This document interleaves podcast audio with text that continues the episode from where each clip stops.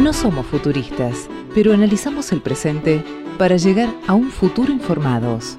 Gaceta 3.0, un podcast actualizado en el momento que lo escuches.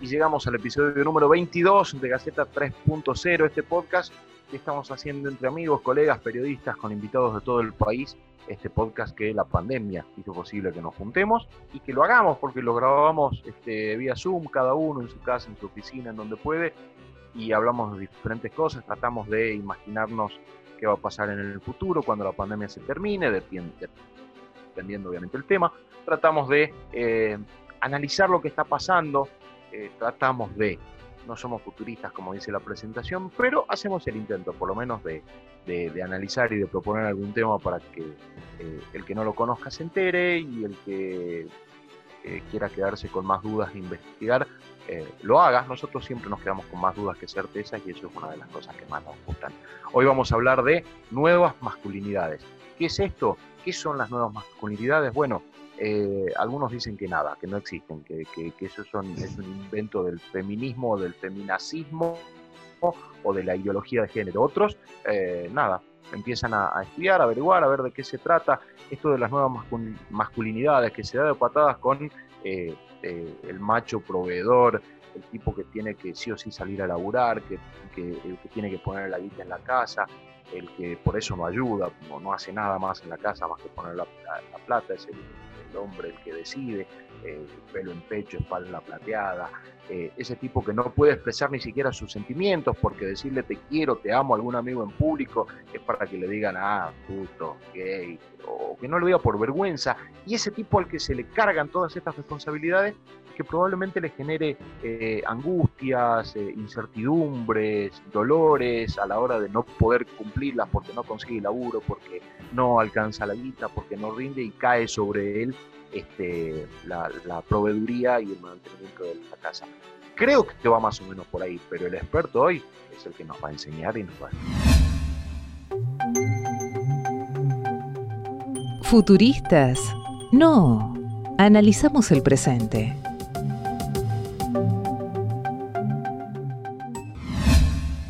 Buenas noches, Diego. Buenas noches, colegas. Bueno, la verdad es que sí, con esta introducción, imagínate que es una pesada carga para el varón, ¿no? Este, no demostrar los sentimientos, ser un proveedor. Estamos en una época compleja, digamos, de ser un proveedor en el amplio sentido del término. Este, muchas empresas han cerrado este, y distintas cuestiones a nivel económico este, que, no, que no se pueden sostener. Imagínate que es una carga como muy pesada sostener estos mandatos que vienen sosteniéndose de antaño, ¿no es cierto? Vos hablabas ahí de, este, si es o no un invento del feminismo. Este, a ver, para aclarar algunas cuestiones, em, la, verdad es que mm, le, debemos al, movimiento de, las mujeres que han avanzado a paso este, firme y sostenido la mayor cantidad de, de leyes este, de por lo menos de los últimos 40 o 50 años. Este, eh, eh, hace poquito se cumplió, por ejemplo, este, 73 años del voto femenino, que me parece que es un logro muy interesante. Eh, estamos hablando fines de la década del 40. En mediados del siglo pasado aparece, aparecen los, los anticonceptivos, que eso le dio cierta libertad este, a la mujer, sobre todo para decidir eh, en, cuestiones vinculadas con el cuerpo, con el propio cuerpo, ¿no? O sea, eso realmente significó una liberación, este, porque puede empezar la mujer a planificar cuándo este, quedar embarazada y cuándo no. Por otro lado, este, hay un, bueno, el movimiento de los, de los 60, de los, este, de, los, eh, de los movimientos más liberales, hippies y, y, demás, y posiblemente a partir de eh, inicios de la década del 70, es cuando el varón empieza a tener un poco más de protagonismo en la crianza compartida de los chicos, de, los, de, los, eh, de los hijos. Eh, por primera vez el varón se eh, empieza a meterse como en la cocina, en esos lugares donde hasta entonces eran prácticamente privativos y este, zona de privilegio del género femenino. Hay una, mm, por la época, no sé si ustedes recordarán, yo siempre lo traigo como ejemplo, una propaganda de eh, Crespi, donde el protagonista este, se conmueve, digamos, a, partir de que su esposa le comunica que van a tener un nuevo integrante en la familia, este, deja deslizar que está embarazada, entonces este, eh, la, la, cara de felicidad, la este, eh, compartir mostrar emoción, digamos, ¿no? mostrarse este, casi humanos, diríamos, este, marca, sobre todo de los medios de comunicación masiva, un modelo diferente de varón, un, modelo que empieza a hacerse eh, cargo de una crianza compartida este, y, digamos, una mujer que eh, fue conquistando cada vez más logros en cuanto a, eh, derechos. para señalar algunos hitos históricos que fueron este, acompañando estos movimientos. Estábamos en el, en el 70, bueno, en el 80, 87, si no recuerdo mal, aparece la ley de eh, divorcio vincular, que tiene el antecedente directo en, los, en los 70 eh, con el artículo 67 bis, que le permitían a las parejas que por alguna razón los proyectos de convivencia no habían funcionado, separarse, pero la legalidad del divorcio es recién en el año 1987. Eh, en el año 1994, para señalar algún otro hito histórico, hay algunos más, pero para nombrar algunos, este, aparece la Ley Nacional de, Violencia Familiar. Por primera vez empieza a hablar de este, que hay algunas situaciones este, en casa que la mujer hubo de soportar durante muchísimos años. Entonces, por primera vez aparece una ley protegiendo justamente a la mujer y a los niños. Digo mujer y niños porque han sido las poblaciones y los colectivos más vulnerables y más vulnerados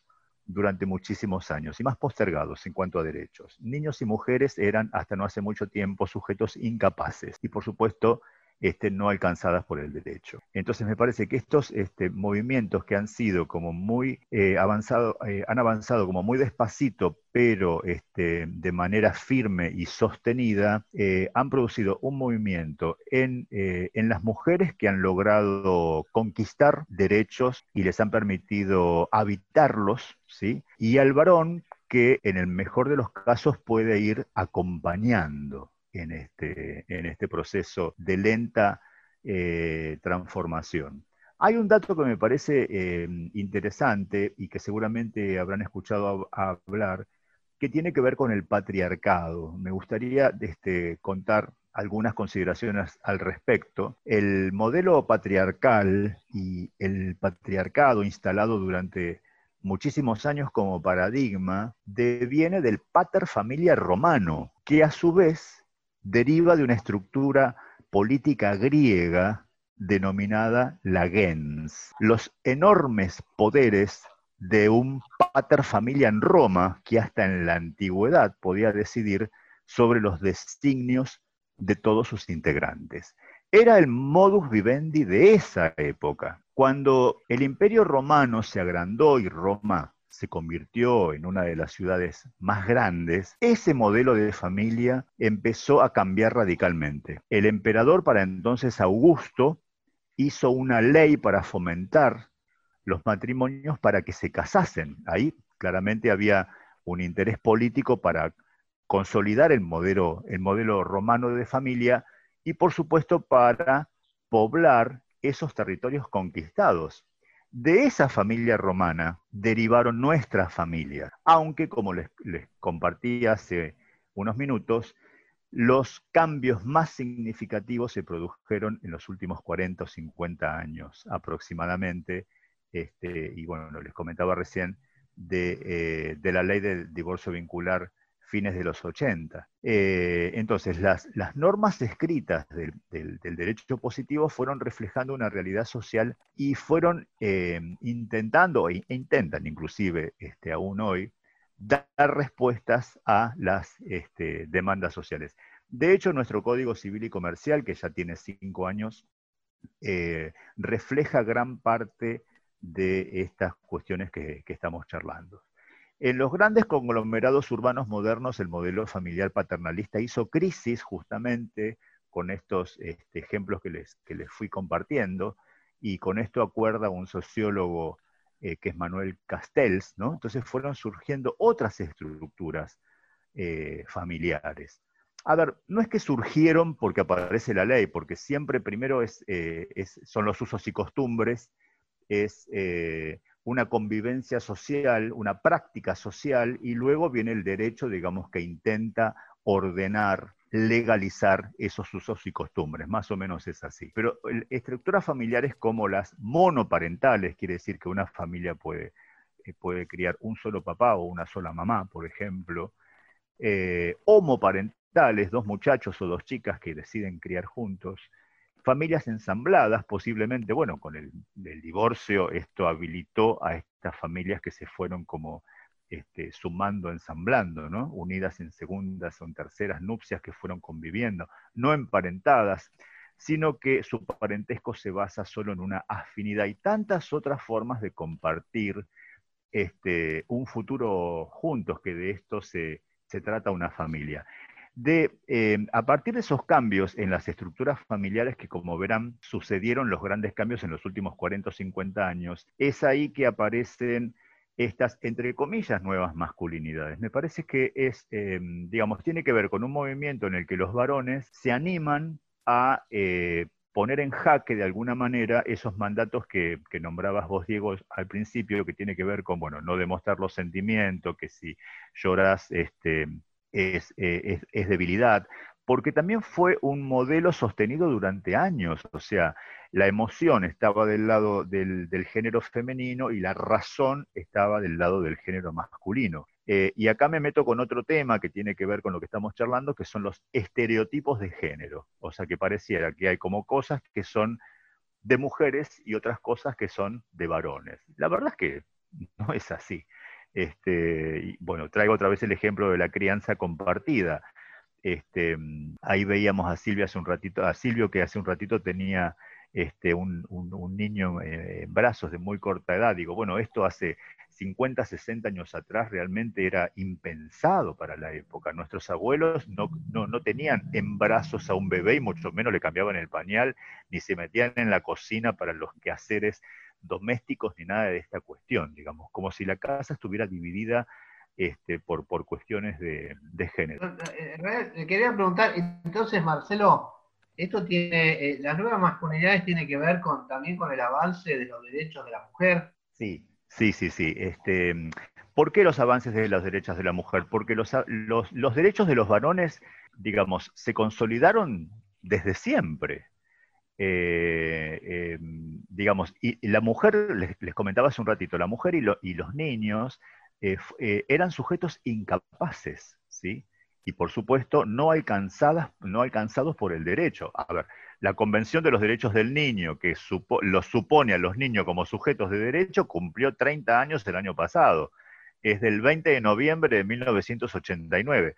Eh, hace unos días, el 27 de septiembre de, este año, se cumplieron 30 años de la ratificación en nuestro país bajo la ley 23.849. O sea, 30 años en la historia, si trazamos una línea imaginaria de tiempo, es nada en la historia de la humanidad. Hablando de mujeres, bueno, ni que hablar de otros colectivos vulnerados como son los viejos, los discapacitados, y los colectivos de otras sexualidades como son el colectivo LGTB, eh, gays, este, lesbianas, transgénero, intergénero, etcétera, etcétera, etcétera. Entonces las mujeres se fueron como ganando de a poquito un montón de derechos. Si nosotros nos vamos a la, historia de nuestro país, el 25 de mayo de 1810 eran todos varones, digamos. vemos las fotos de la, de la independencia el 9 de julio de 1916 todos varones, digamos, no hay una mujer.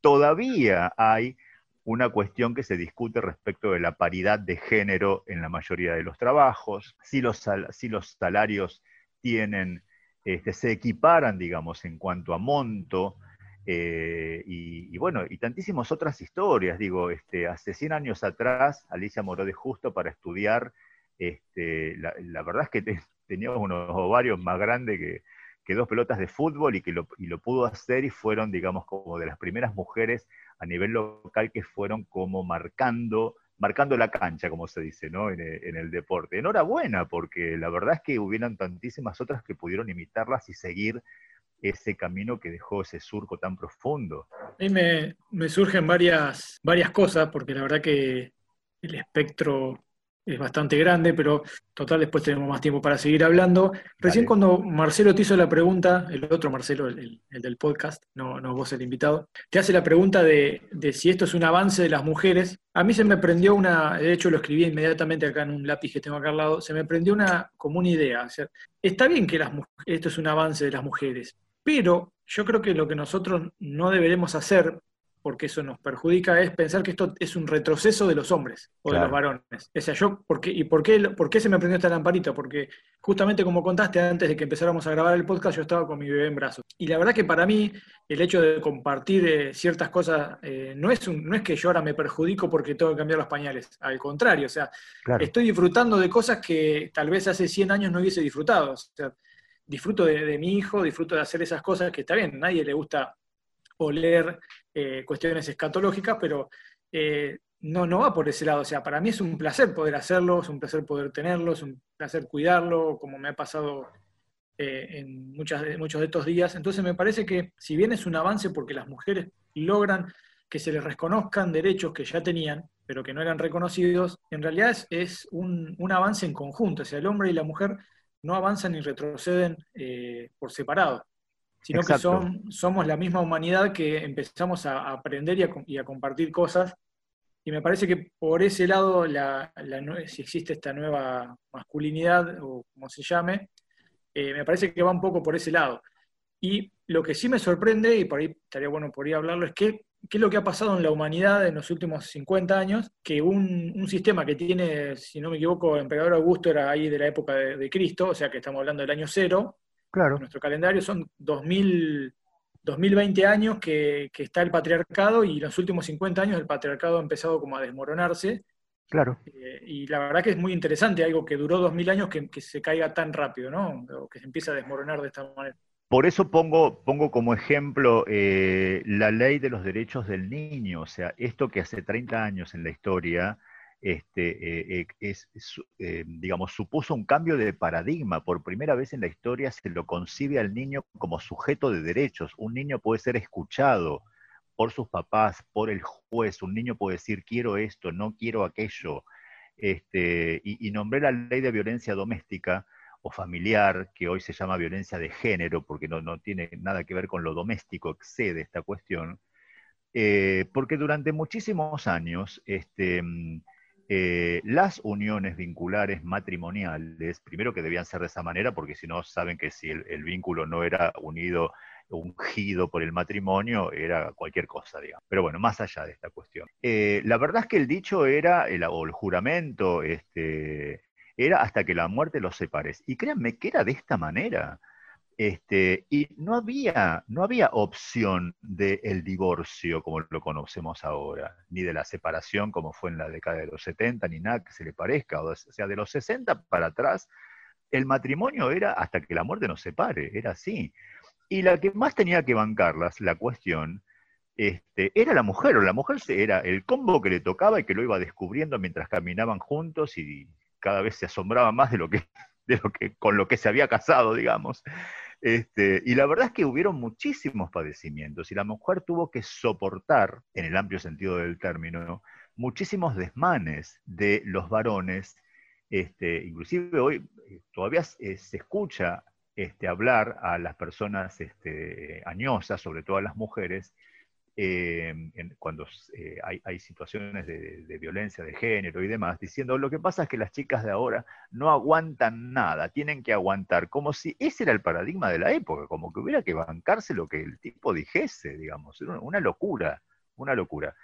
Y la ley que protege este, em, a, la mujer de todo tipo de violencia, no solamente de los golpes, sino de violencias psicológicas, obstétricas, institucionales, etcétera, etcétera, etcétera, es de 2009, muchachos, hace 11 años. O sea, por primera vez aparece una ley que eh, eh, se llama Ley de Protección Integral, justamente, contra todo tipo de violencias este, hacia la mujer.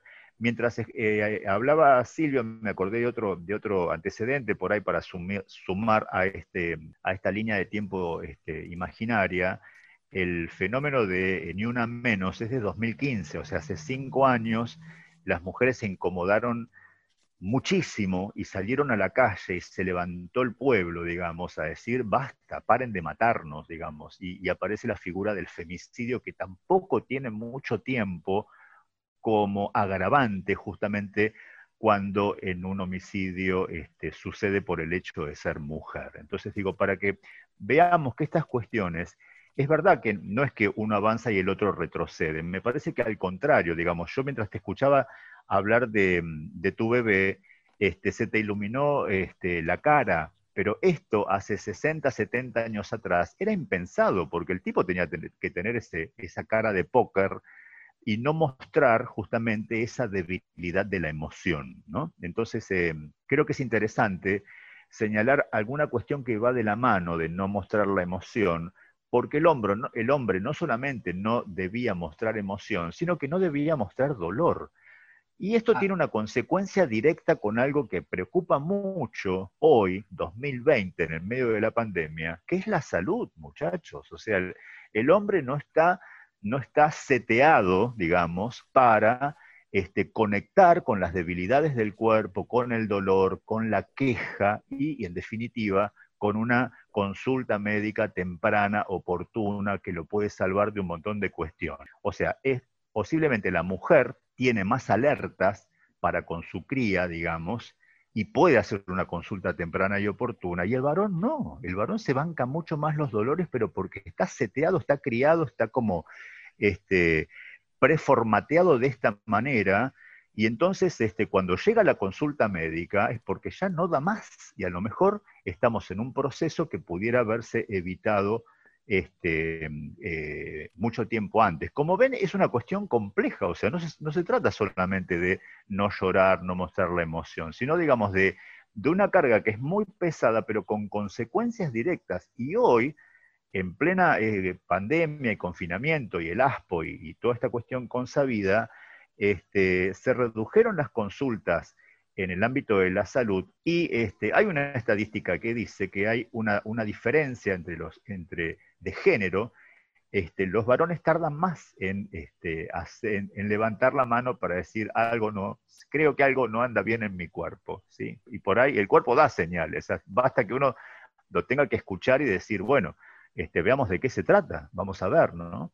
Te hago una pregunta y una especie de reflexión. Desde la época de Augusto estamos con esta sociedad patriarcal y en estos 50 años cambió todo. Y yo pregunto, ¿qué pasó en estos 50 años que justo nos tocó a nosotros vivir esto y cambiarlo? ¿Qué pasó? ¿Por qué ocurrió ahora? Es algo que me lo estoy, ahora me lo estoy planteando, ¿no? ¿Tiene que ver solo con la mujer que salió a pelear por sus derechos o tiene que ver con que el hombre se dio cuenta también que la mujer tiene sus derechos. ¿Cómo, cómo se llegó a esto? ¿Por qué? que está bien, ojo, a mí me parece perfecto esto que estamos viviendo, que los derechos, que, haya derechos, que la mujer tenga los mismos derechos que el hombre, me parece, pero me, llama la atención por qué pasó. Tendrán que ver los medios de comunicación, tendrá que ver que, el hombre se dio cuenta de muchas cosas, tendrá que ver que la mujer se, hartó de estos dos mil años de patriarcado bueno, a ver, eh, eh, reflexionando eh, junto contigo, Marcelo, a ver, me parece que em, hay algo que me parece interesante señalar, quizá como un antecedente directo y un poco más alejado en el tiempo, aunque no tanto, que es la Revolución Francesa. O sea, me parece que con la cabeza de María Antonieta este, se dan por tierra un montón de cuestiones eh, del absolutismo monárquico que cuántos años duró, pero años, siglos. Y en el nombre de esa monarquía, que podríamos decir era como un patriarcado muy complejo, este, se, han, se han cometido desmanes y locuras, porque hemos tenido monarcas que han hecho cualquier cosa. Bueno, no hace falta hacer este revisionismo histórico. Posiblemente a partir de la Revolución Francesa, con estos ideales tan interesantes que se proclaman y, que por supuesto siempre viene muy bien recordarlos y tenerlos como una escarapela permanentemente en el corazón, este, a partir de ahí, digamos, y con las ideas socialistas de Rousseau y, todo, y, esta cuestión del contrato social y, la, y Montesquieu y las leyes y la división de poderes, y aparece de ahí, no hace mucho tiempo que los gobiernos democráticos, si querés, este, empiezan a darle voz y voto al pueblo que pueda legislar sus leyes y que de hecho hoy nosotros seguimos haciendo cada vez que elegimos a quienes nos representan, tanto en el Poder Legislativo como en el Ejecutivo. ¿no? Me parece que por ahí, para señalar esta cuestión, tal vez desde ahí la gente fue como empezando como a empoderarse, como a darse cuenta que podía ser cosas en beneficio propio, cuando antes, en el absolutismo monárquico, era un verticalismo absoluto. Entonces, una forma de gobierno más este, horizontal, o un poco más horizontal, digamos, este, facilita y abre la posibilidad de que alguien pueda decir, bueno, pensemos a ver en qué nos conviene, ¿no? Lo estoy pensando así como, si querés, un poco más históricamente, filosóficamente. Se me viene con todo lo que estábamos hablando el tema de mm, las nuevas masculinidades, se me viene a la mente el tema del, cambio de paradigma, ¿no? Y no dentro de los hitos que, mencionabas, me parece que no es eh, coincidencia que justo en el año 95 que eh, Daniel Goleman empieza a trabajar en esto que después le dio forma en lo que es inteligencia emocional. Emocional, claro, tal cual. Y mm, me gustaría si, no sé si vos tenés eh, estás, entiendo, por lo que veo, sí estás eh, metido en lo que es inteligencia emocional y más o menos eh, lo que el concepto define y lo que abarca. Me parece que la inteligencia emocional juega un rol clave en lo que es el cambio de paradigma para que también el hombre como hombre en sí tenga la capacidad de hacerse cargo de la nueva masculinidad, de decir, bueno, ¿sabes qué? Está bien, yo convivo con personas que son más tradicionales o un paradigma más antiguo. Y yo me hago cargo de que mi era y mi realidad y mi paradigma es totalmente distinto al que eh, teníamos hace 50 años atrás, 60 años atrás o un poco más atrás también. Y, me parece que también sería muy interesante que podamos abordar este tipo de cuestiones. Eh, justamente estaba pensando en eso. Sí, por supuesto. Me parece que eh, hay un montón de, cuestiones más históricamente que nos fueron este, como allanando el camino. Me parece que por ahí la clave de estas, entre comillas, nuevas masculinidades, yo creo que son masculinidades que se van como reinventando. Viste que en la pandemia nosotros tuvimos que reinventar un montón de cosas, por ejemplo y decíamos, bueno, antes de, que iniciara el podcast, qué suerte que, porque si no, no, tendríamos este espacio donde pensamos juntos y que me parece tan rico, ¿no? Yo creo que es por ahí, me parece que las, masculinidades que se animan eh, y que no temen, eh, no, no, temen a ser este, juzgados justamente por animarse, son las que se pueden reinventar, son las que pueden poner en signos de pregunta estos privilegios que históricamente fueron única y exclusivamente de varones. Eh, está bueno lo que vos traes de, la inteligencia emocional, porque em, la inteligencia desde que aparece como, como constructo, como concepto hace, eh, no sé, 100 años, un poquito más, este, em, eh, se, la pensó inclusive la, mayoría de los test mentales que, miden históricamente la inteligencia, en dos grandes, este, en dos grandes este, eh, categorías que se miden. O sea, la, praxis constructiva, porque en todos los test de inteligencia se mide esto, praxis constructiva, armar un rompecabezas, armar, copiar cubos eh, de Koch, etc. Este, y el otro gran pilar es la inteligencia intelectual, o sea, que alguien sepa cuál es la capital de Francia, este, quién fue el último presidente de no sé qué país, etcétera, etcétera. Bueno, eh, pero la verdad es que siempre fueron estos, eh, estos dos pilares los que se midieron como inteligente, para el famoso coeficiente intelectual. Y lo que este, mm, eh, Goleman este, trae, y en realidad este, es este, Howard Gardner, el que este, da este, las bases a lo que después este Goleman, eh, digamos, capitaliza, ¿no? Em, eh, lo, que trae es pensar en otras inteligencias. Em, y, pensado, pensadas estas inteligencias desde el lado de las habilidades y desde el lado de las competencias. Por ejemplo, pensó en una inteligencia musical, en una inteligencia interpersonal. Es gente que por ahí a lo mejor no es ducha en la praxis constructiva, no es ducha en el lenguaje, pero tiene una habilidad de hacer relaciones interpersonales maravillosa. O sea, sería un jefe de relaciones públicas este, maravilloso. Este, o inteligencia musical, o digamos, este otro tipo de inteligencias que miden otras habilidades que no, no eran las que hegemónicamente se midieron siempre para decir esta persona es inteligente y esta persona no lo es. ¿no? Este, de hecho, hay una inteligencia que también este, consideran y hay este, hoy este, test mentales que, para, para, sopesar cuán, cuán inteligente es alguien respecto de estas nueve inteligencias y media, que es la inteligencia espiritual, ¿no? O sea, que alguien pueda también encontrar allí en, la fe, en lo que sea que crea, digamos, ¿sí? con el nombre que tenga ganas de dar, este, pero sí este, es, un, es interesante porque allí en la creencia este, nos reconocemos todos vulnerables, que justamente están las antípodas de estos estereotipos que eh, el género masculino este, fue como heredando. El, género masculino siempre fue el superhéroe, el supermacho, este, este, eh, que todo lo sabe, que todo lo puede. Este, y me parece que alguien puede decir yo no lo sé todo o no lo puedo todo y, no lo hace ni, este, ni peor varón, ni peor papá, ni peor compañero, este, ni peor pareja, ¿no? Este, me parece que este es un poco el desafío que todos tenemos en, lo cotidiano. Ahí, ahí este, vuelvo, me, resultan interesantes algunas cuestiones. Eh, hablamos de crianza compartida, resulta muy interesante esto de compartido, porque eh, hay, hay algunos varones que se dicen deconstruidos que dicen yo ayudo en casa. Qué macanudos. Eh, claro, ¿no? Yo eh, ayudo, qué sé yo, tiendo una camisa, y, la cosa me parece que va a, otro lado, no, no va a, la, bueno, está bien, vos laburás eh, afuera de tu casa y venís y ayudas en tu casa, porque la mujer es la que está trabajando, es un trabajo no remunerado, etcétera, etcétera, en el caso de que se queden en casa.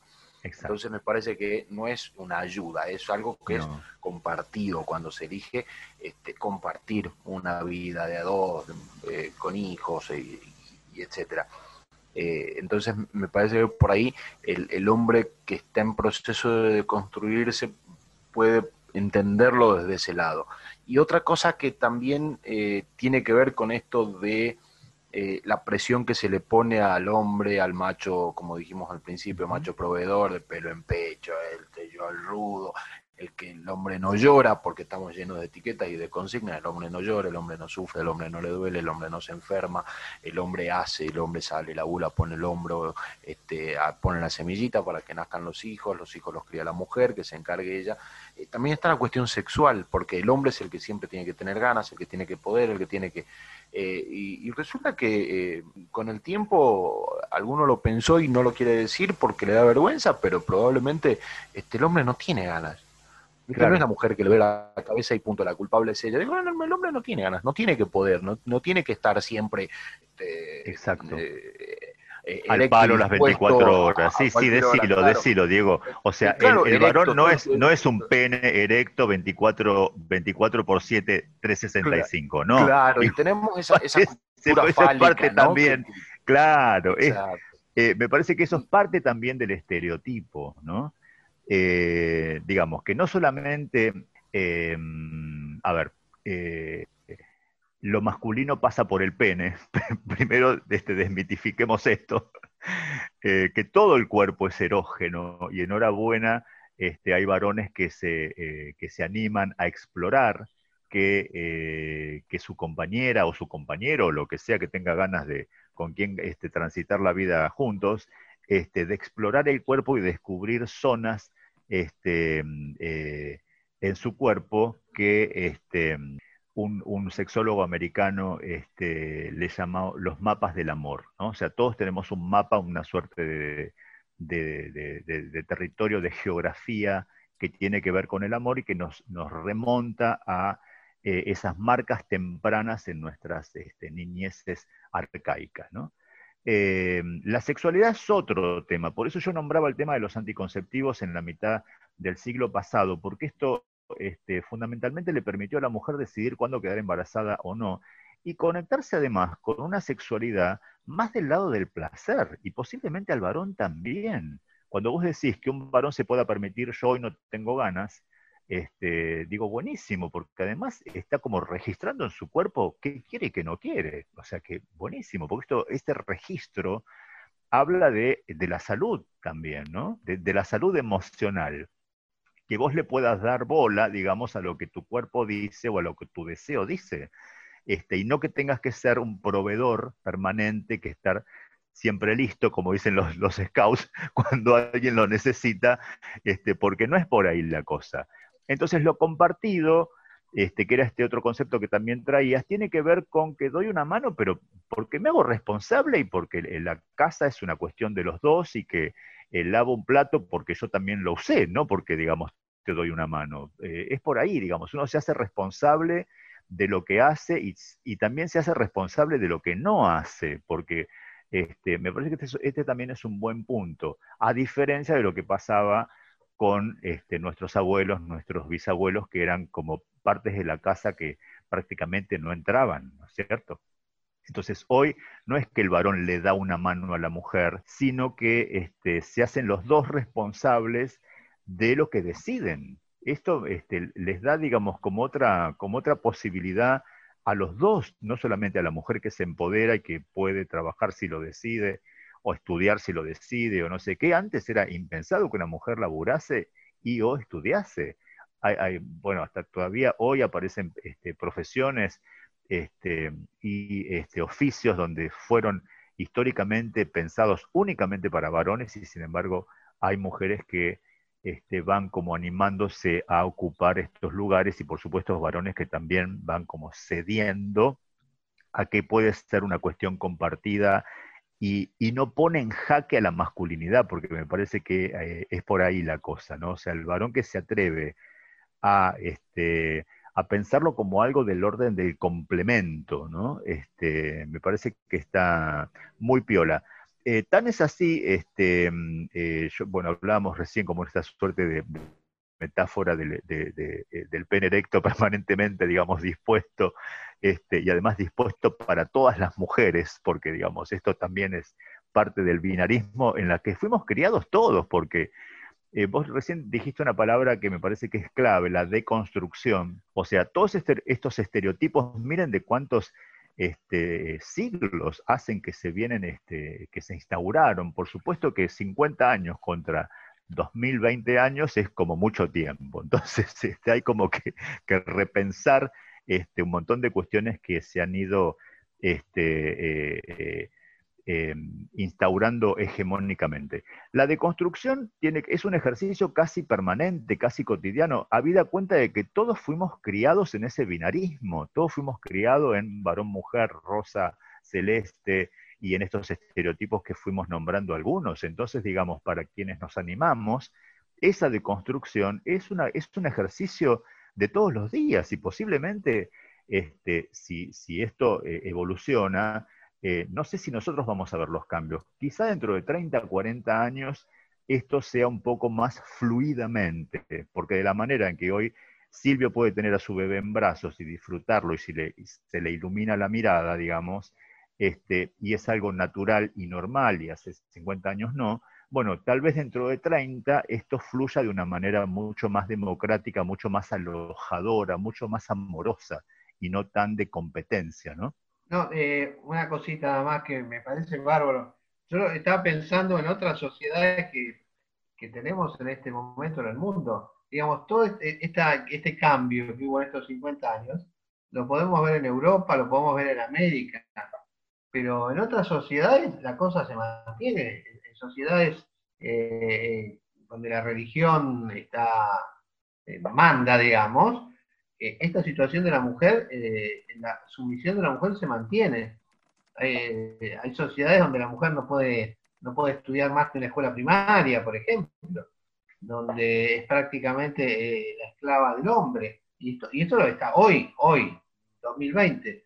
Así que hay otras sociedades donde, no, estos 50 años no existieron, digamos. Siguen siendo sí. una, esclava, eh, Te, doy, te, doy la, te doy la derecha porque es así. Por un lado, este, dos cosas como para ir este, cerrando algunas ideas. Eh, sí, es verdad. Digamos, todas estas, estas consideraciones que fuimos construyendo juntos tienen que ver con si querés, la sociedad occidental y judeocristiana, que es un poco lo que, se, consolidó. Pero es verdad lo que vos decís, Marcelo, hoy, 2020, encontramos en muchas este, comunidades musulmanas, sobre todo este, eh, eh, turcas y demás, bueno, la mujer con, la burka, digamos, que este, no, se le puede ver eh, nada del cuerpo y solamente se le, se, le, ven los ojos, digamos. Eh, y, bueno, esta cuestión de la sumisión a la que vos te referís también, eh, tiene que ver también con que la concepción del cuerpo de la mujer fue durante mucho tiempo un cuerpo objeto, un cuerpo objeto de las descargas sexuales de los, de los varones. La verdad es que durante muchísimo tiempo fue considerado de esta manera, este, eh, que un varón adolescente, para que deviniese varón hecho y derecho, iba a debutar con una prostituta, por supuesto, y esto era, bueno, eh, o sea, concebido de esta manera, el cuerpo de una mujer era un cuerpo objeto, un cuerpo cosa, digamos, un cuerpo resto, ¿no? Este, no un cuerpo como, no un cuerpo democrático. Y esto está eh, posiblemente también de la mano con algo que em, preocupa bastante hoy, que tiene que ver con eh, la cantidad de chicas que son captadas en redes de trata con, eh, con fines de explotación sexual, que es un tema que preocupa eh, bastante. Es verdad lo que decís que hoy hay otras sociedades en otros puntos del planeta donde las cosas discurren de otra manera. Esto que hemos considerado tiene que ver con nuestra, mm, con nuestra cultura este, patriarcal, occidental este, y con este, raigambre eh, judeo-cristiana. Por eso también la culpa siempre sobrevuela. Para, la mujer que si bien ha conquistado un montón de cosas, no deja de, no, deja de sentirse culpable en un montón de otras cuestiones. Em, y la culpa muchas veces este, paraliza y no deja que eh, podamos ver con claridad el horizonte y nos, nos detiene en un montón de, de cuestiones. ¿no? Me gustaría compartirles algo que viene un poco en la línea, ya para cerrar, de lo, de lo que venía escuchando. Eh, yo viajé dos veces a India y las dos veces estuve varios días viviendo en casas de familia porque tengo amigos allá y demás. Eh, y me tocó ver justamente eh, mujeres de 20, 20 y pico de años que me decían que querían seguir estudiando en la universidad porque sabían que en querían hacer otra especialización porque sabían que en cuanto terminaran se tenían que casar. Yo digo, ah, bueno, ¿con quién te vas a casar? No sé, si mis papás me van a decir, ¿no? Un poco para que gente que iba a la universidad eh, con, poder adquisitivo, pero eh, aún así sus padres decidían con quién se casaban, ¿no? Y, y automáticamente en el momento que se casaban, tenían que mudarse a la casa de los suegros y pasaban a ser la esposa de y a cumplir esas funciones. ¿no? E, eso todavía pasa. No obstante eso, eh, sobre todo en Nueva Delhi, las ciudades grandes, en, las capitales de, India, eh, está pasando, está habiendo movimientos eh, feministas porque hubo, por ejemplo, violaciones y, la justicia falló diciendo que había sido culpa de la mujer por cómo estaba vestida. Entonces esto empezó a generar ciertos movimientos aún en esta sociedad y lo mismo está también en Arabia Saudita, que ya ahora hay mujeres que pueden sacar el carnet de conducir y demás. Está cambiando. Mm. Eh, y un poco como profesor de historia también que soy, eh, creo que lo que ha pasado en los últimos 50 años tiene que ver con la crisis del sistema democrático moderno, que si se mm. quiere lo podemos poner en la Revolución Francesa, la independencia de Estados Unidos, eh, las independencias de, liberales de, América Latina, y después el tipo de república en todo lo que sería Occidente. Eso funcionó, pero se configuró igual digamos, cambiamos el tirano sin mudar la tiranía, como, como decía Moreno, pero, eh, pero en realidad, digamos, el patriarcado siguió. Ahora eso está en crisis, o sea, las instituciones eh, patriarcales están en crisis, ya no dan respuestas a la sociedad, por eso este tipo de, grupos, de, no quiero, o sea, sean subversivos, ¿no? pero no quiero usar esa palabra porque no es el, tono que se ha usado en Argentina, sino que tienen que ver con que nacen de fuera de las instituciones como movimientos sociales y terminan generando cambios en las instituciones porque las instituciones ya no satisfacen. Los eh, que se rebelan, los, los, que se rebelan contra el sistema. Bueno, Exactamente. Hay un sistema que está fallando, que no da respuesta, la justicia no da respuesta. Por eso eh, la ley de, digamos, de los feminicidios eh, y de la violencia nacen tratando de, digamos, de ponerle parches a cosas que están pasando en la sociedad que la sociedad ya no quiere que pasen, pero no dejan de ser parches que no terminan de dar la respuesta. Tal cual. Eh, sumo, algo, sumo algo más a lo que decís, este, Silvio, me parece muy, muy valioso, eh, para que podamos entender que el patriarcado no tiene que ver con el género. De hecho, hay eh, muchas mujeres en, en, cuestiones decisorias, por ejemplo, mujeres juezas, que este, lejos de este, fallar a favor de las eh, de las de las eh, de los colectivos este, más este, eh, vulnerados, postergados y demás, como son este, niños, viejos, este, discapacitados, etcétera, minoritarios, este, o como vos relatabas recién, en, términos de violencia, abuso, matanza y demás, eh, siguen cargando las, tintas contra la víctima. O sea que encima la víctima se, revictimiza porque eh, un juez no te, no, te, no te ampara, digamos, es una cosa como, como enloquecedora. Quería decir esto también porque es un tipo de procesamiento que va más allá del género, ¿viste? Este, que no es que el tipo piensa de esta manera y la mujer piensa de otra, no, es una cuestión que se fue instalando de esa manera y afortunadamente va como este, resquebrajándose este, eh, un poquito. Hay mucho por hacer, pero bueno, eh, por suerte se hizo mucho también. Simplemente, mm, más allá de que fue muy, es un podcast muy interesante, eh, el hecho de, mm, me parece muy interesante que podamos conversar de estas cuestiones como librepensadores, sin prejuicios, desde puntos objetivos eh, y como siempre me doy con más preguntas que respuestas, pero me parece muy interesante que podamos eh, conversar y empezar a hacernos cargo de que los paradigmas están cambiando. Me parece que eso es realmente importante y, mm, es algo que no deberíamos eh, perder de vista. Bueno, yo creo que queda dando vueltas o quedó dando vueltas en algún momento de este episodio, pero probablemente a mí me gustaría como aclarar un poquito más.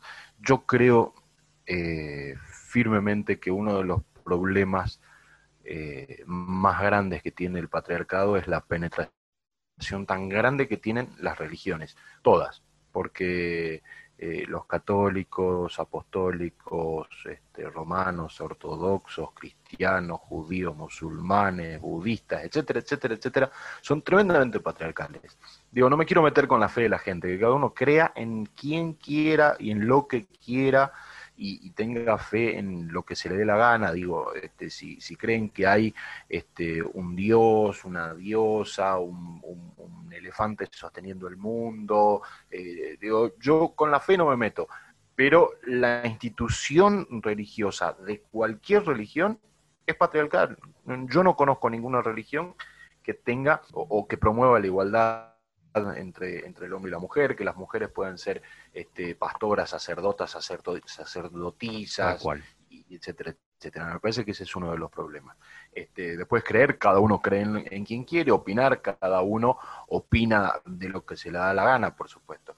Eh, y me parece, me parece muy interesante esto de, dejar de hablar rápidamente de nuevas masculinidades, porque al final del camino es la misma masculinidad. Exacto. Este, y, y entender que cuando se habla de género no se está hablando de, no, no hay una ideología, no, no, no hay una cosa que se, que se pretende imponer. Eh, si algo está logrando el, feminismo es este, hablar en términos positivos de un montón de cosas. Digo, eh, y vuelvo a la masculinidad, eh, la crianza compartida, compartir las obligaciones de la casa, compartir laburo, compartir eh, más cosas que una charla o una mesa, eh, y, tratar de igual igual al otro, no importa si es este, mujer, varón, trans, eh, gay, homosexual, queer, intrasexual, lo que quiera cada uno es un igual. Seguro. Y en tanto entendamos que podemos igual al otro y tener las mismas posibilidades todos, me parece que vamos hacia, hacia buen puerto. Creo que vamos por ese lado. Es que la clave, la clave está, Diego, en que eh, justamente cuando vos compartís, este, hay una suerte de, eh, de democracia donde podemos acordar, pactar, charlar, mediar, como quieras. Este, y en las antípodas de esto está el patriarcado que fue el poder, el poder despótico, digamos, esto fue el patriarcado, que después se lo arrogó la iglesia y tantísimas otras religiones, con el poder de Dios o como, como sea que se llame el Dios en cada una de las religiones. Entonces, digamos, solapadamente, ese Dios se, se volvió un Dios castigador, déspota, como, como lo fue la monarquía durante tantísimos años y demás. O sea, bueno, hay mucho más para hablar, pero para este, eh, eh, contestar un poquito más a esto último que fuiste diciendo, que bueno, estoy totalmente de acuerdo. Bien, bueno, y así llegamos al final de este 22avo episodio de Gaceta 3.0, episodio número 22. Este podcast que lo que viene logrando hasta acá es generarnos más dudas que certezas. Y creo que es uno de los objetivos. Y está buenísimo porque si logra que cada uno se cuestione sus propias creencias o cada uno nos cuestionemos nuestras propias creencias, habremos cumplido un objetivo. Este podcast que nació gracias a la pandemia. Digo, algo positivo tenía que aparecer en todo esto. Bueno, esto es uno. Cada uno encuentre si hubo algo positivo dando vuelta en su vida en pandemia, en pandemia, en ASPO, DISPO y todas esas siglas que nos dejó. Hoy estuvimos Marcelo de la Mora, el invitado de hoy, él es licenciado en psicología, posgrado en epidemiología, periodista, eh, estoy leyendo su currículum y es larguísimo, doctor en, psicología social, posgrado en sexología, posgrado en ciencias forenses y un larguísimo etcétera. Eh, desde Ciudad de Buenos Aires. Silvio Vitarella, profesor de historia y periodista desde Dolores. Marcelo Gus, médico y periodista desde Ciudad de Buenos Aires. Beto Sánchez, periodista y docente también desde Ciudad de Buenos Aires. Y Diego Comba, quienes habla periodista desde la ciudad de Salta Norte. Nosotros nos escuchamos, o ustedes nos escuchan, nosotros nos vemos en el próximo episodio. Gracias.